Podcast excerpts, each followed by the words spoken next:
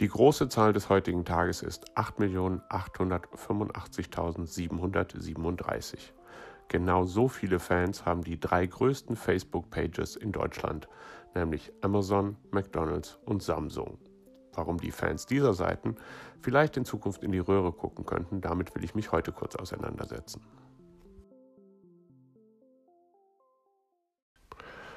Wie ihr euch vielleicht erinnern könnt, hat der Europäische Gerichtshof am 5.6. dieses Jahres ähm, ein Urteil gefällt, das unter Umständen für uns alle ähm, stärkere Auswirkungen haben könnte als die DSGVO, das aber bisher noch erstaunlich leise behandelt wird. Worum ging es in dem Urteil?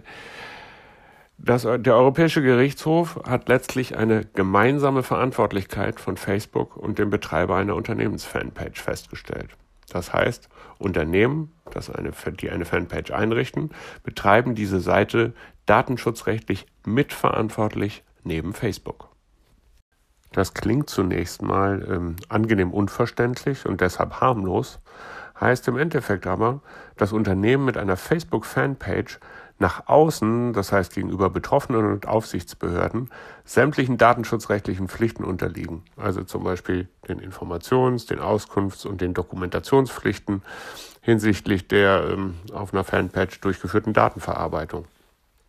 Und es kommt noch dazu die inhaltliche Mitverantwortlichkeit für die Rechtmäßigkeit dieser Datenverarbeitung, also zum Beispiel von etwaigen Tracking-Maßnahmen.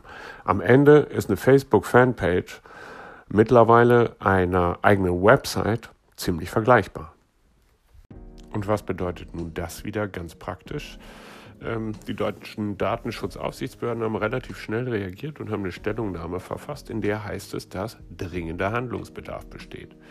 Das könnte zum Beispiel heißen, ähm, dass Fanpage-Betreiber auf der Seite eine Datenschutzerklärung ähm, anbieten müssen, auf der genau steht, zu welchen Daten, zu welchen Zwecken durch Facebook und die Fanpage-Betreiber überhaupt Daten verarbeitet werden. Oder es könnte heißen, ähm, dass Facebook-Besucherinnen und Besucher die äh, getrackt werden, also zum Beispiel durch den Einsatz von Cookies, diesem Tracking überhaupt erst einmal zustimmen müssen. Also ähm, Fanpage-Betreiber unterliegen ganz normalen DSGVO-Pflichten.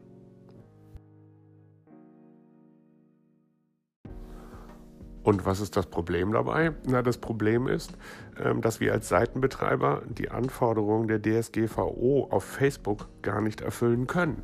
Denn wir können zum Beispiel keine anständige Datenschutzerklärung vorhalten. Denn ähm, wir wissen gar nicht, welche Daten Facebook am Ende wirklich über die Nutzer ähm, erhebt.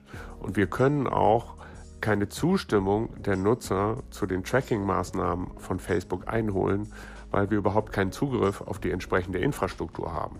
Geschweige denn, dass wir wissen, was überhaupt ähm, getrackt wird. Facebook hat zwar in einer relativ hurtigen Stellungnahme angekündigt, angekündigt dass sie sich ähm, des Themas annehmen wollen. Aber diese Stellungnahme war ehrlich gesagt ziemlich wischiwaschi und da kann alles Mögliche bei rauskommen. Und bis dahin ist es rein rechtlich gesehen so.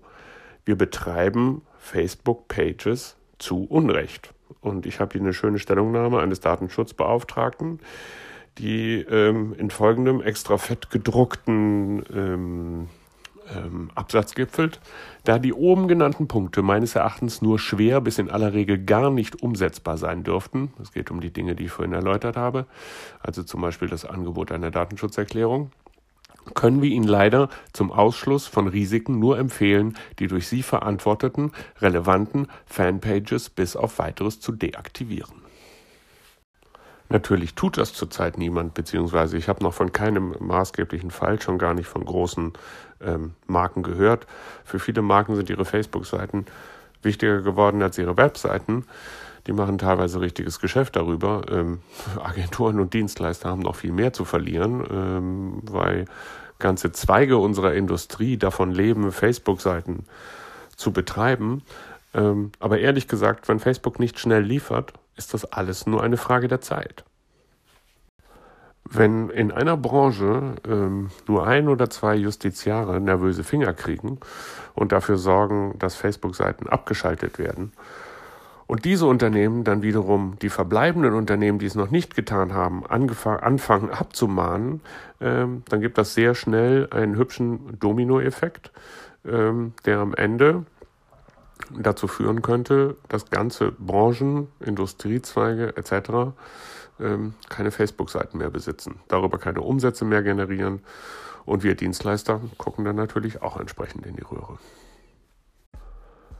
In unserem direkten Umfeld habe ich jetzt den ersten Fall gesehen, ähm, wo ein Facebook-Nutzer seine ähm, datenschutzrechtlichen Ansprüche geltend gemacht hat. Er gibt dem entsprechenden Unternehmen genau eine Woche, sich dazu zu äußern. Und ich bin jetzt sehr gespannt, was das Unternehmen für eine Antwort findet und wie dieser ganze Fall weitergeht ähm, weil sonst genau das passieren könnte, von dem ich gerade sprach. Das wäre das erste Unternehmen einer Branche, das unter Umständen negativ reagiert und diese Seite dementsprechend ähm, abschaltet. Was können wir tun? Ähm, ja, zurzeit nicht wirklich viel. Wir können auf Facebook warten, wir können ein bisschen Druck ausüben, indem wir vielleicht alle zusammen mal eine E-Mail an Mark Zuckerberg schreiben. Ähm, vielleicht können unsere lieben Verbände zum Beispiel der BVDW, ähm, mal Kontakt aufnehmen.